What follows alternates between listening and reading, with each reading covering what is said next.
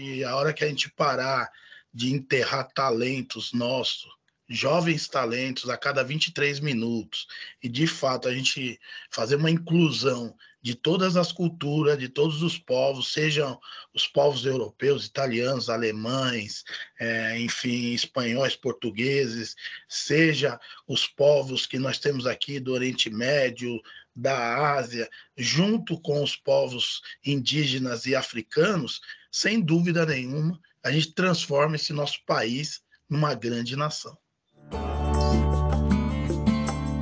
Começa agora o podcast Nem Negacionismo Nem Apocalipse: Economia, Meio Ambiente e Negócios, inspirado no livro de Gessner Oliveira e Arthur Vilela Ferreira, vencedores do Prêmio Jabuti 2022 na categoria Economia Criativa. Através do podcast, a discussão de nem negacionismo nem apocalipse se mantém viva. Colegas e parceiros como Lucas Saquete e tantos outros foram somados ao time para um diálogo franco e objetivo sobre os temas da sustentabilidade. Nem negacionismo, nem apocalipse, esse podcast semanal sobre economia, meio ambiente e negócios, traz aqui Ivan Lima. Ivan Lima, que é presidente do LIDE Equidade Racial. Ele que foi secretário de Equidade Racial do Estado de São Paulo, tem um trabalho bastante expressivo uh, em relação à equidade racial. É engenheiro, gestor público, professor universitário com ampla experiência em políticas de Estado, o Plano Estadual de Promoção de Igualdade Racial de São Paulo esteve uh, sob sua responsabilidade. Uh, nós vamos querer saber dele sobre a Casa São Paulo Afro Brasil, sobre o curso de educação antirracista em parceria com a Faculdade Zumbi dos Palmares, entre muitos outros assuntos sobre os quais uh, o Ivan pode comentar conosco. Eu queria depois saber muito como é, sair dessa situação de absoluta desigualdade que nós temos no Brasil para uma situação é, realmente de civilização, de igualdade, de diversidade. É, e eu passo a bola para o Arthur. Aqui a gente tem um, um conjunto de craques é, para bombardear aí o Ivan Lima com perguntas. Arthur. Vamos lá, Ivan. Muito obrigado por, por falar com a gente. Sua, sua experiência nessa, nessa área é fantástica. Eu acho que para começar, eu queria entender, você está participando agora dentro do, do LID, né, um grupo de lideranças empresariais, e como você vê a inclusão e a diversidade é, se inserindo numa política ESG ou ASG das, das empresas? Ela é fundamental, é, primeiro dizer da, da imensa satisfação, do orgulho e da honra né, de poder estar aqui participando de um programa tão importante, né, de uma relevância fundamental para que a gente possa, de fato, é, reduzir as desigualdades no Brasil, no mundo, e também é, promover a tão sonhada equidade no nosso país.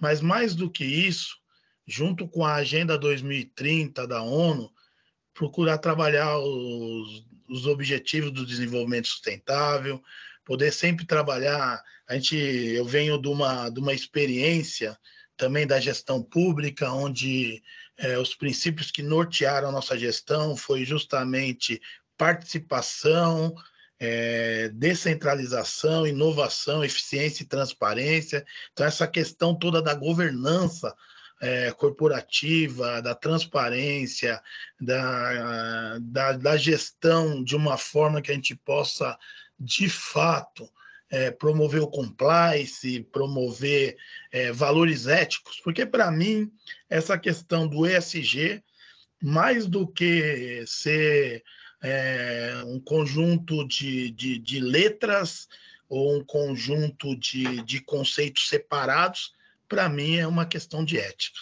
Eu acho que é, os investidores foram muito felizes de trazer para o mercado um conceito, uma pauta tão importante para que a gente possa, de fato, valorizar o planeta, ter é, uma postura de preservar, é, preservar o, o, o planeta para as próximas gerações, ter esse compromisso em reduzir toda essa esse ataque que a gente faz é, com relação ao meio ambiente trabalhar essa questão toda de governança, de gestão, é, enfim, de trabalhar com qualidade e com excelência na gestão, principalmente pela questão social.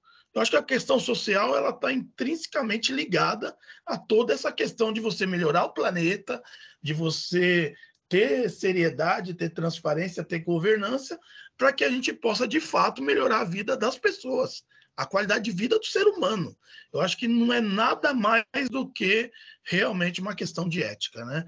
Então, pegando a Agenda 2030 da ONU, pegando aí o Pacto Global da, da ONU Brasil, que prevê é, implantar aí até 2030, ter 50% de executivos negros e negras em 1.500 empresas brasileiras, que é uma meta ousada e também trabalhar em conjunto com uma outra, um outro requisito super importante para nós, que é a década internacional dos afrodescendentes, proclamada pela ONU, que vai de janeiro de 2015 a dezembro de 2024. Então, nós estamos justamente dentro da década internacional dos afrodescendentes, que tem como tema reconhecimento, justiça e desenvolvimento. Então, ela é fundamental para que, de fato, a gente consiga é, trazer essa, essa diversidade, equidade e inclusão, ou seja, valorizar a diversidade brasileira, é, que é formada de diversos povos, várias culturas, e que eu acho que esse é o grande diferencial do nosso país. Eu acho que a hora que a gente parar de enterrar talentos nossos, jovens talentos a cada 23 minutos e de fato a gente fazer uma inclusão de todas as culturas, de todos os povos, sejam os povos europeus, italianos, alemães, é, enfim, espanhóis, portugueses, seja os povos que nós temos aqui do Oriente Médio, da Ásia, junto com os povos indígenas e africanos, sem dúvida nenhuma, a gente transforma esse nosso país numa grande nação. Ceci. Olá, Ivan. É, dentro dessa questão que você traz de ética, né? É, privando pela privando não, né? Priorizando a ética mesmo nas relações. A gente tem, é, segundo o IBGE, os dados de que é, negros ou pretos ganham até 50% a menos do que brancos em mesmas posições e que pardos a cerca, cerca de 40% a menos. Aí você terminou a sua fala anterior dizendo da equidade, de como a gente vai alcançar isso. Eu acho que a gente deveria começar um pouco por aí. Como que você vê antes de alcançar até o mesmo número de pessoas, o número de pessoas nos mesmos cargos, essas pessoas ganhando o mesmo? Como que a gente chega nesse ponto? É, isso é uma questão de, de muita conscientização, Ceci, porque, na realidade, em todos os trabalhos que a gente veio desenvolvendo, eu tenho assim uma, uma narrativa que ela é muito importante, seja na Casa Afro, seja nos outros programas que a gente veio desenvolvendo, do Fórum de Cultura Afro-Brasileira, que é o seguinte, é, todos os brasileiros e talvez até de uma forma mais abrangente o mundo entender que nós não somos descendentes de escravos, como dizem os livros escolares. Nós somos descendentes de grandes civilizações africanas, de reinados fortes e poderosos, de reis, rainhas, príncipes e princesas. Nós somos fruto de um povo que desenvolveu a escrita, as ciências, a astrologia e as pirâmides. Nós somos parentes de homens e mulheres que desenvolveram as técnicas agrícolas e de metalurgia imprescindíveis para os ciclos econômicos do Brasil, seja o ciclo da cana no Nordeste, o ciclo do ouro e minérios em Minas Gerais, ou o ciclo do café, Rio de Janeiro e São Paulo, fundamentais para o desenvolvimento do Estado de São Paulo e do Brasil. Existe uma história dos negros e da África sem o Brasil, mas não existe uma história do Brasil sem os negros e sem a África.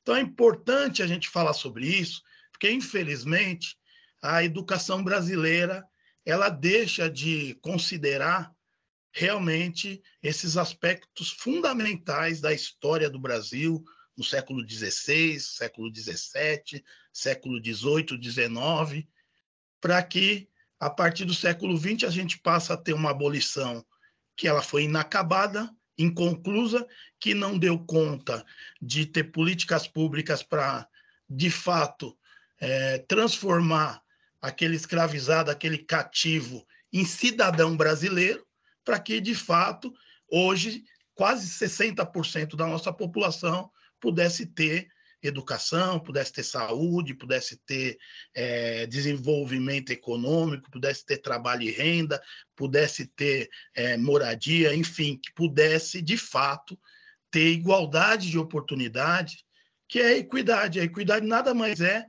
que uma igualdade com justiça, que é uma igualdade com ação afirmativa, uma, uma igualdade real.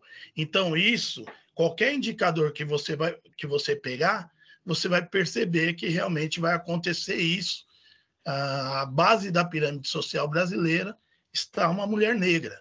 Então, por isso que em todo o projeto que a gente está desenvolvendo, de criação da rede empresarial de equidade racial do LID, todo o projeto que a gente está buscando, os indicadores que a gente vai acompanhar, estão muito ligados nessa questão da mulher negra. Porque como ela está na base da pirâmide social, já dizia Angela Davis, né? Que quando uma mulher negra se movimenta, toda a, toda a estrutura da sociedade se movimenta junto com ela, porque ela está na base da pirâmide social. Para vocês terem uma ideia, das 500 maiores empresas brasileiras, a gente tem apenas 0,4% dessas empresas representadas por uma mulher no, em posição estratégica. Ou seja, como executiva. De 500 empresas, foi identificada apenas duas executivas negras.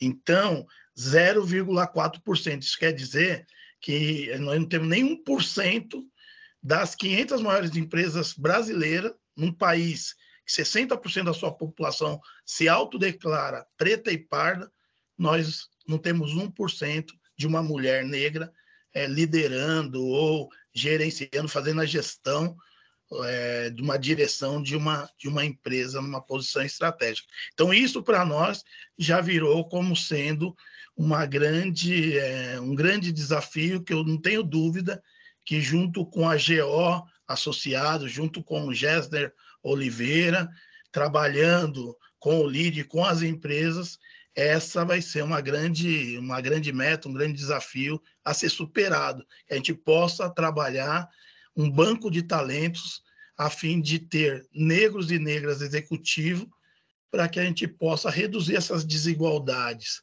no âmbito do setor privado e sem dúvida nenhuma essa, inclusive na minha visão, é a grande diferença entre o negro brasileiro e o negro norte-americano.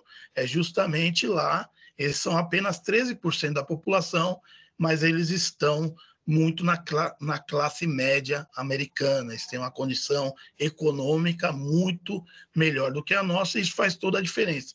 Então, acredito, para finalizar, que é, a partir do momento que a gente consiga elevar, acelerar a representatividade negra nas empresas brasileiras, principalmente nas grandes empresas, para que isso vire é, uma, na sua cadeia produtiva uma grande é, inovação, uma grande melhoria da qualidade, eu acho que as outras coisas vão acontecendo é, consequentemente a partir daí, entendeu? Muito bom. Saqueto, é, Ivan, a gente achei muito interessante essa, essa, contextualização da importância né, da cultura africana e afro-brasileira que você fez. A gente até estava conversando antes de começar a gravação aqui do podcast, estava comentando que a gente tem uma. Já se conhecia literalmente de outros carnavais, né? Que eu acho que é um lugar, inclusive, onde tem, é, pelo menos o contato que eu tive com essa valorização da cultura africana foi muito grande. Eu acho que é, você até falou uh, na sua última resposta da importância das mulheres negras. É, dá para lembrar que no Carnaval de São Paulo, a fundadora da primeira escola de samba foi uma mulher, né? A, a madrinha Eunice. E no Rio também tem a tia Ciata, que é a referência lá, que também é uma mulher negra. Acho que é, essa história é bem, bem interessante, assim. E aí, indo um pouco mais para esse lado mais pessoal, Ivan, eu queria que você falasse aí para os nossos ouvintes qual foi a sua experiência pessoal na luta por maior igualdade entre negros e brancos. É, na realidade aí precisava de bastante tempo porque eu diria que é a história da minha vida, né? Eu devo tudo à minha ancestralidade, né? Eu posso falar até a minha bisavó Maria, meus bisavô, é, meu bisavô Francisco, parte do meu pai, mas que eu me lembro mesmo é do meu avô, Celso Monteiro, que ele é um dos fundadores da UESP, né, a União das Escolas de Samba Paulistana. Meu pai depois é, passou a ser o, o, presidente de uma escola de samba e também um diretor de Carnaval de São Paulo. Então, e a gente tem a nossa escola de samba, que é em Pirituba, a Prova de Fogo, que é basicamente vem, vem da família, então a resistência cultural. E até aproveitando essa sua pergunta, eu vou falar aqui uma curiosidade.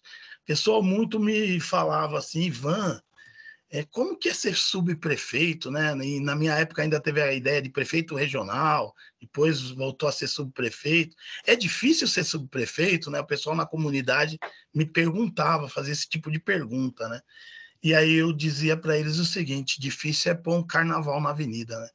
A partir do momento que você consegue é, administrar uma escola de samba e levar 1.500, 2.000 componentes, fazer essa logística direta, levando os componentes para desfilar durante 60 minutos, 70 minutos, dentro para ser julgado por vários jurados em vários quesitos e que você não pode, você não pode correr porque senão você perde a evolução, você não pode segurar e mistura o canto com a bateria, o ritmo, com as fantasias, as alegorias, enfim, é um trabalho que começa em fevereiro, definindo um tema enredo, você imaginar um tema enredo, que pode ser de qualquer assunto, pode ser sobre uma cultura, pode ser sobre um produto.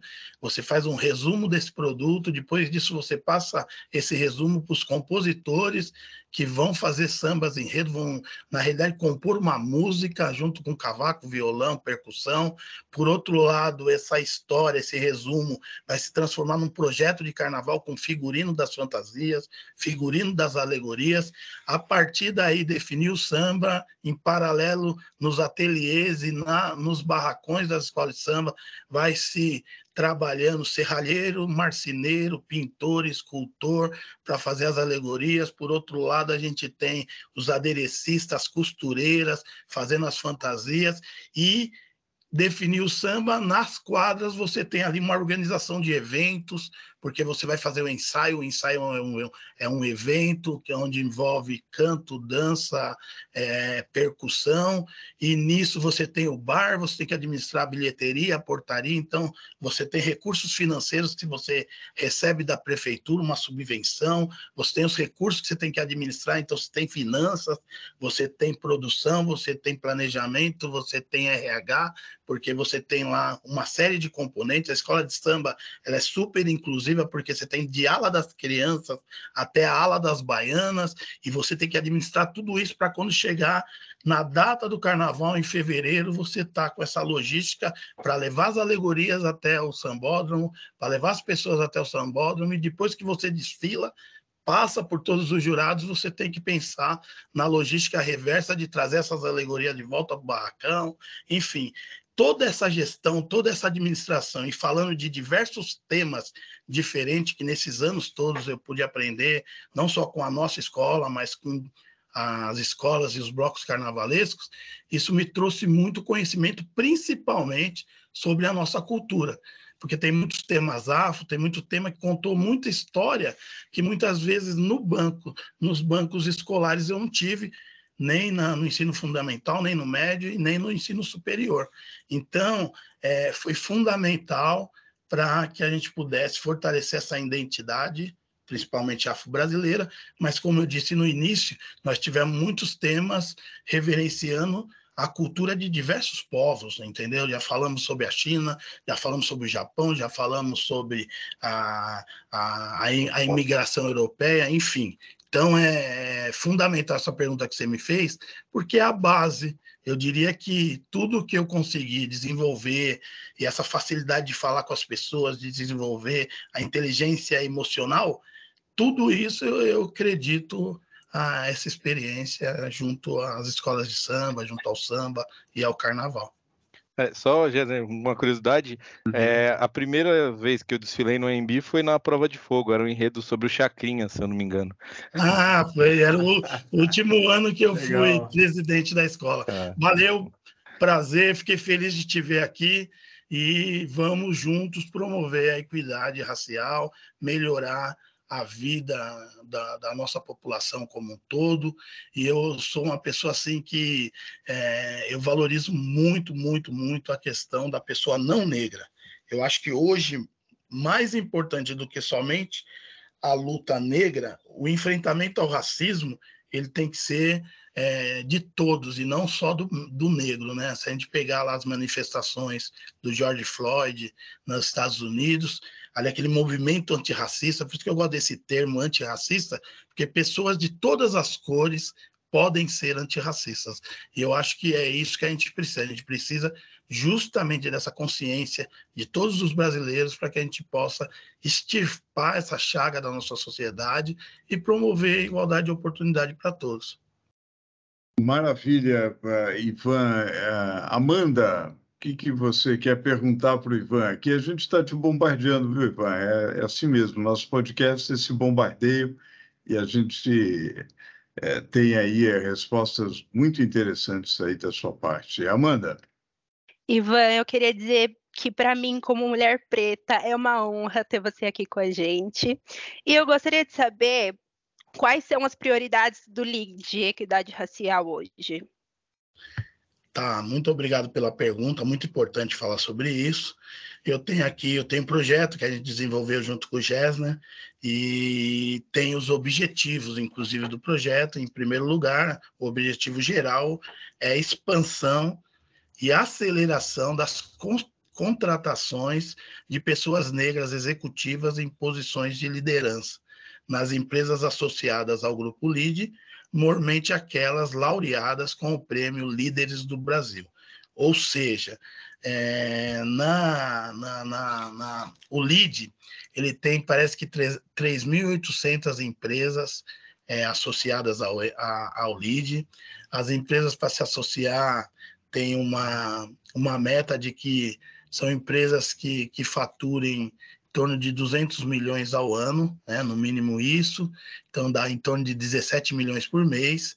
E hoje o LEAD tem um objetivo de fazer a internacionalização do LEAD, ele já está em diversos estados do Brasil e já, já está também nos cinco continentes, mas é uma meta, inclusive, do nosso conselho MOR, de é, expandir o LEAD no mundo. E a gente pensa que vai ser importante a gente também fazer esse trabalho agora que o João Dória teve essa, essa consciência de criar uh, o LID Equidade Racial. O Johnny Dória, que é o presidente do LID, está muito focado que a gente de fato possa é, fazer um projeto robusto, um projeto que tenha ação concreta, efetiva, ele não quer fazer um lead de equidade racial somente por conta do SG. Ele quer fazer porque é importante e essa consciência dele me cativou bastante, porque ele é um jovem e a gente vê que, mesmo a pauta ESG, a gente vê que vem dos investidores. Então, ou seja, são pessoas que estão com um pensamento mais moderno, um pensamento importante no sentido de. É, de que a diversidade, valorizar a diversidade é fundamental. E aí, quando eu falo diversidade, é valorizar a diversidade, a questão é, do negro, mas a questão da mulher, a questão LGBT, a questão das pessoas com deficiência, ou seja, promover a diversidade como um todo, né, os povos indígenas, enfim, os povos é, que a gente costuma dizer é, tradicionais, enfim, a gente vê o que está acontecendo, por exemplo, com o povo Yanomami, é uma coisa assim, uma tragédia, né? Então, uma coisa assim que para mim era inimaginável. Então, valorizar de fato a diversidade brasileira, todos os povos que compõem a nossa nação e, é, por outro lado, trabalhar também a questão da equidade e a inclusão. Então, essa, as empresas estão buscando, né, num, num movimento, num trabalho em rede, é, trabalhar as boas práticas e, a partir daí, aquelas que já conseguiram avançar nessa pauta, trazer a experiência para as demais. E a gente percebe que é uma pauta que nasceu muito no RH das empresas, essa questão do DEI, né, diversidade, equidade e inclusão, mas que hoje já tem algumas empresas já tornando isso uma área, uma diretoria, para trabalhar esses, esses aspectos, principalmente por conta do por conta da pauta ESG. E para finalizar, um dado, só para você ter uma ideia da nossa situação, a gente, dos 10% é, mais pobres do Brasil, se você pegar os 10% mais pobres, você vai perceber que 78,9% deles, 78,5,9%, é, estão é, se autodeclaram pretos, pretos e pardos. Ou seja, a extrema pobreza brasileira, 80% dela é negra. Enquanto que quando a gente pega os 10% mais ricos da nossa nação, a gente vai ver que 72,9%, quase 73% são brancos. Então, de fato, nós temos uma grande desigualdade social no Brasil, mas, sobretudo, racial. Então, e muitas vezes, quando a gente vai trazer essa, essa, esse conceito, essa questão racial, as pessoas às vezes têm um pouco mais de dificuldade de entender. É fácil falar de, um de uma desigualdade social, mas muitas vezes, quando a gente vem com a questão racial, a gente vai receber algumas resistências. Só que quando você olha os números, os indicadores, você percebe que você não vai conseguir mudar a realidade do Brasil se você, de fato, não é, tiver um trabalho forte nessa questão racial. Por isso que eu penso que o letramento racial ele é fundamental em todas as organizações. A gente precisa trabalhar essa questão, quebrar vieses inconscientes, quebrar algum, alguns dogmas, alguns paradigmas que durante anos ou até séculos eles vieram sendo é, disseminados na nossa sociedade. Né? O livro Casagrande Senzala ele é, um, é uma obra fundamental no ponto de vista do Brasil, mas ela traz uma ideia de uma democracia racial que na realidade não existe, né? Aquela ideia do homem português que se envolveu com a mulher negra de forma é, quase que amorosa, com a mulher indígena, de uma forma assim homogênea e tal, e daí surge o verdadeiro brasileiro, da mistura do homem português, que era dono da senzala, dono da Casa Grande, e que se envolveu com a mulher branca, com a mulher negra e com a mulher indígena, e aí surge essa mistura que é o brasileiro. Isso, é, até certo ponto, serviu e tem, vai ter pessoas que até hoje vai dizer não, não existe racismo no Brasil. Mas a realidade vai pegar uma mulher negra hoje que está marchando, as mulheres negras estão em marcha. As mulheres negras hoje são as verdadeiras protagonistas do movimento social negro. São elas, elas perceberam que elas estão na base da pirâmide. E se elas não se unirem, se elas não marcharem em busca de uma igualdade de oportunidade, elas vão continuar nos piores indicadores. Então, vai falar hoje, no século XXI, para uma mulher negra, que ela é, se envolveu de uma forma homogênea, de forma alguma. Hoje elas estão falando que elas foram é, forçadas, né? não vou falar outro termo que é muito forte, mas na realidade é isso. Então, e também a gente falar que é, a democracia racial no Brasil, que não tem racismo no Brasil, na realidade é, isso é um equívoco, um grande equívoco. É só a gente ver, perceber que nos estádios aí de futebol a gente assiste atônito insultos racistas aos atletas lá. A gente vê as redes, em tempos de velocidade da tecnologia, as redes inundadas de frases racistas. Então, esse, essa ideia de que o racismo é velado, que o racismo ele é sutil, isso é um grande equívoco. Ele não é nada sutil. Já dizia Abdias do Nascimento, o racismo se caracteriza pela covardia, porque ele não se assume logo não tem autocrítica e nem. Então, em primeiro lugar, a gente tem que entender isso, que realmente a gente vive numa sociedade que ela acaba trazendo essa ideia, infelizmente, desse conceito, desse processo, que vai gerar subalternidade, que vai gerar pobreza, vulnerabilidade para uma população, para um grupo social, que, na realidade, de acordo com o seu fenótipo, a sua aparência, vai se manter sempre naquele determinado local. Mas, por outro lado, o racismo é uma tecnologia de poder, porque ele vai manter outros outro grupo social hegemonicamente no poder na elite a partir dessa ideia de classificar os seres humanos por raça ou por por aparência, por fenótipo, você vai perceber que o povo nordestino ele vai construir o prédio, vai construir o prédio nos jardins, mas ele não vai morar lá. Dificilmente você vai ver um povo nordestino que construiu o prédio, que trabalhou ali, morando naquele local. Já vai ter um grupo social que tem uma determinada aparência que vai estar ocupando esses determinados espaços de forma hegemônica. Então, são coisas que a gente precisa refletir, que a gente precisa conversar, que a gente precisa, de fato, trazer as pessoas, principalmente não negras, para essa consciência, de, porque são elas que podem ajudar a mudar essa realidade. Que eu acabei não, não respondendo de fato, a, a, pergunta anterior de forma completa. Eu falei que tem esse objetivo geral de, de é, elevar o número da representatividade negra em posições e cargos executivos nas grandes empresas, mas também tem alguns objetivos específicos. Né? A gente quer criar, estruturar e coordenar uma rede empresarial de equidade racial que vai estar composta por áreas importantes do LEAD, tem áreas de atuação, setores, tem é, também os temas, né? Os temas que tem no LEAD, né? A gente tem lá o, o comitê de gestão com vários temas.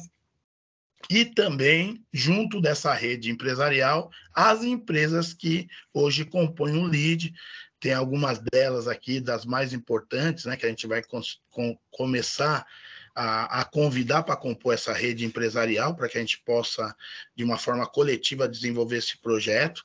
Depois disso, a gente pensa em ter um, uma adesão dessas empresas a um pacto nacional, né, de equidade racial, que é mais ou menos o que está acontecendo no mercado e também no terceiro setor. A gente vai ter a iniciativa do GIF, né, que já tem uma rede temática de equidade racial, que está trabalhando com uma série de organizações importantes. A gente tem a ONU trabalhando o Pacto Global, é, tem um movimento chamado Movimento Raça é Prioridade, que prevê até 2030 essas 1.500 empresas aí com negros na, em posições de ex, é, executiva. A gente tem um outro grande parceiro que é o Pacto de Promoção da Equidade Racial, que é uma organização, uma instituição com vários especialistas na temática e também com vários investidores e empresas é, que, que com certeza a gente vai trabalhar em conjunto e ainda tenho, essa semana eu tive com ele, temos lá a Faculdade Zumbi dos Palmares, o magnífico magnífico reitor José Vicente, que tem um fórum empresarial, que tem também um movimento Mover, que também está indo nessa mesma, é, nesse mesmo objetivo, né, é, de todos nós, né, todos esses movimentos, a fim de é, reduzir a, as desigualdades no setor privado, de tal forma que a empresa, por exemplo, ela está situada onde? Está situada no município de Guarulhos. A gente vai ver, segundo o IBGE, em Guarulhos, é, 30% da população se autodeclara preta e parda. E aí a gente vai ver que aquela empresa que está ali no, no, em Guarulhos, sediada ali, é, gerando é, o seu, seu negócio ali, dentro dela, qual que é a característica que tem dos seus funcionários? Quantos, é, como está essa diversidade é, comparada à, à, área, o setor operacional, o setor tático e o setor estratégico, como que está dividido, como que tem essa essa diversidade dentro da empresa? E a partir daí de uma forma é, coletiva e, e harmoniosa trabalhar junto com essas empresas para que a gente possa cada vez mais ir trazendo essa realidade que tem da sociedade que está ali fora da, dos muros da empresa, para que possa é, estar, até porque já foi provado que a diversidade, você aumenta a flexibilidade, se você tem uma empresa mais diversa, você vai conseguir ter é, alguns resultados importantes que somente essa ideia da diversidade possa trazer. E, e finalizando, a gente pretende é, implantar um observatório LEAD de é, equidade racial, que seria para monitoramento dos dados, pesquisa socioeconômica, trabalho e renda, junto às empresas e também para acompanhar os indicadores, é, fazer a valorização e reconhecimento nacional das companhias e lideranças negras que se destacarem durante o ano, ou seja, o LID tem um prêmio Líderes do Brasil, que ele, ele entrega esse prêmio geralmente no fim do ano. E a gente é, percebe que a gente pode melhorar essa questão de ter é, mais mulheres recebendo prêmio, negros recebendo prêmio, é, enfim, então nós colocamos isso como também um objetivo específico e, por fim, queremos que é, a consolidação do LID Equidade Racial como uma referência da pauta ESG, assim como da Agenda 2030 e dos Objetivos do Desenvolvimento é, Sustentável, como eu já tinha dito anteriormente. Gabriela, Ivan, é muito interessante e importante o trabalho de vocês no LID Equidade Racial, mas eu queria voltar e falar um pouco mais também das suas experiências, perguntando quais que foram as medidas mais importantes durante a sua participação no governo do estado de São Paulo.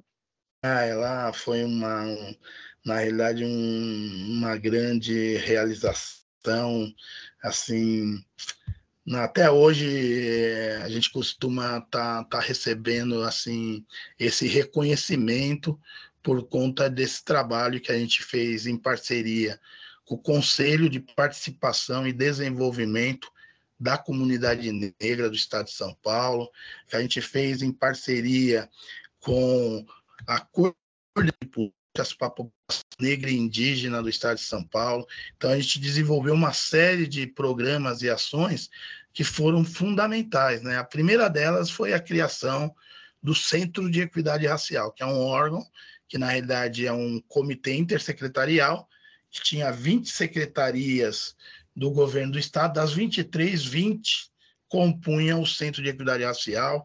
Uma outra coisa fundamental, e a Secretaria, se você tem uma ideia, estou falando de desenvolvimento regional, Secretaria de Governo, Administração Penitenciária, Agricultura e Abastecimento, Cultura e Economia Criativa, Desenvolvimento Econômico, Desenvolvimento Social, Educação, Esporte, Lazer e Juventude, Habitação, Segurança Pública, Justiça e Cidadania, Saúde, Turismo.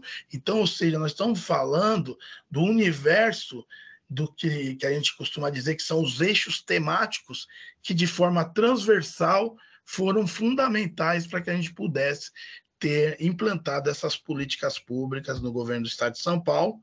Nós temos uma população de 46 milhões de pessoas no estado, é, e 40,1% dessa população se autodeclara preta e parda, ou seja, quase 20 milhões de pessoas são negras no estado de São Paulo e que precisam que o tesouro que é gerado do consumo, dos impostos dessa população de quase 20 milhões de pessoas, que a hora que compra uma bala ali está gerando imposto, e esse imposto vai gerar o tesouro, que é o recurso pelo, pelos quais é, o governo implanta as políticas públicas, como que é, esses recursos estão voltando para essa população em, em, é, justamente para poder melhorar esses indicadores é, de desigualdade que a gente tem em diversos é, temas, né, temáticas. Então, é fundamental essa consciência, mas a gente aqui, eu vou só destacar por conta do tempo, mas a gente conseguiu implantar o Fórum SPAF Brasil 2021-2022, no Memorial da América Latina. Conseguimos implantar 20 casas afro, que são equipamentos é, que, através de um convênio do governo do estado com as prefeituras, o governo repassa 765 mil reais para cada casa para que ela seja construída no, nos municípios. É um projeto do CDHU, então a prefeitura recebe esse recurso, ela faz a licitação e contrata uma construtora que vai construir a casa, mas sob a fiscalização e o gerenciamento do CDHU, que tem um projeto padrão sobre essas casas. Na realidade, esse projeto do CDHU nasceu como Casa da Juventude, depois Casa da Mulher, e por fim nós conseguimos, então, essas 20 casas afro, que, na realidade, o que, que vai ter dentro delas? Qualificação profissional com as ETECs e FATECs, empreendedorismo com o SEBRAE, mas também são um espaço de educação, de ensino de história e cultura afro-brasileira e africana. A gente tem uma série de oficinas culturais que é importante a gente ensinar para fortalecimento dessa nossa identidade afro-brasileira. Eu estou falando do samba, e o samba a gente pode falar do samba do carnaval, samba rock, de samba é, pagode, roda de samba, como a gente também pode falar de batuque de jongo, falar de batuque de umbigada, falar dos reinados de Congo, que são as congadas, falar da capoeira, fa falar do maculelê, do maracatu, enfim, a gente tem uma série de cultura, é, vamos falar seculares, que tem aí base afro-brasileira, que é importante nesses espaços a gente estar tá disseminando, ensinando as novas gerações, mas não somente como cultura,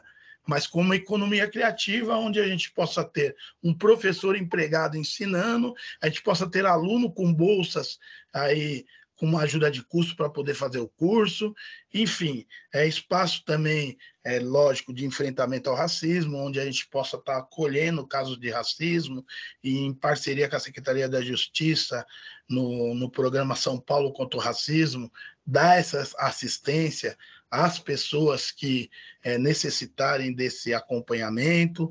Fora isso, ainda é um espaço de valorização e reconhecimento das personalidades negras brasileiras.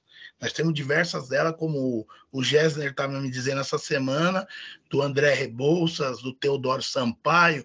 As pessoas passam pelas avenidas e às vezes não sabem que o Teodoro Sampaio, com o André Rebouças, que, a, que o Rebouças, né, era, era, era, eram negros, né? O Machado de Assis, ou enfim, uma série de personalidades como Luiz Gama, como a Luísa Maim, como a, mais recentemente a gente tem a Glória Maria, enfim, que a gente precisa estar tá sempre trabalhando essa autoestima, essa valorização. Fora isso, nós trabalhamos titulação das comunidades quilombolas, nós temos 36 comunidades quilombolas reconhecidas no estado de São Paulo, e agora a gente tem nove tituladas. A gente tem a, o curso de equidade racial que a gente administrou para diversas prefeituras, o plano estadual de promoção da igualdade racial, que é uma série de políticas públicas, né? pelo menos cinco delas prioritárias em cada tema, em cada eixo, educação, saúde, trabalho e renda. A gente conseguiu, junto com o Bruno Caetano, o Observatório de Equidade Racial, junto à Fundação SEAD, e agora o último programa que a gente conseguiu implementar na Secretaria de Desenvolvimento Econômico foi o programa chamado Empreenda Afro, que a ideia é trabalhar o empreendedorismo, trabalhar a beleza negra. Agora, mais recentemente, a gente tem tido assim uma evolução muito grande das crespas cacheadas, questão das, das transistas, a mulher negra reconhecendo seu cabelo crespo e tendo orgulho dele, as empresas como Natura, Avon, Boticário, investindo em produtos para pele negra, para cabelo negro, que até pouco tempo a gente não tinha. Né? Então, acho que a gente está vivendo, como diz o Pestana, uma primavera preta, temos que aproveitar. E eu gostaria de, só nessa parte, encerrar com uma frase nosso grande líder mundial, que disse que nós devemos promover a coragem onde há medo, promover o acordo onde existe conflito e inspirar a esperança onde há desespero. Nelson Mandela.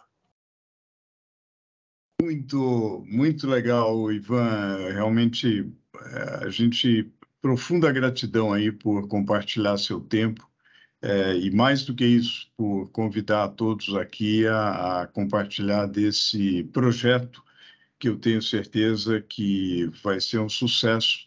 É, o LID Equidade Racial, e sob sua liderança, a gente sabe da, da competência aí das lideranças do LID e você traz uma dimensão fundamental. E aqui nesse nosso espaço, a gente fica muito orgulhoso de ter a sua participação.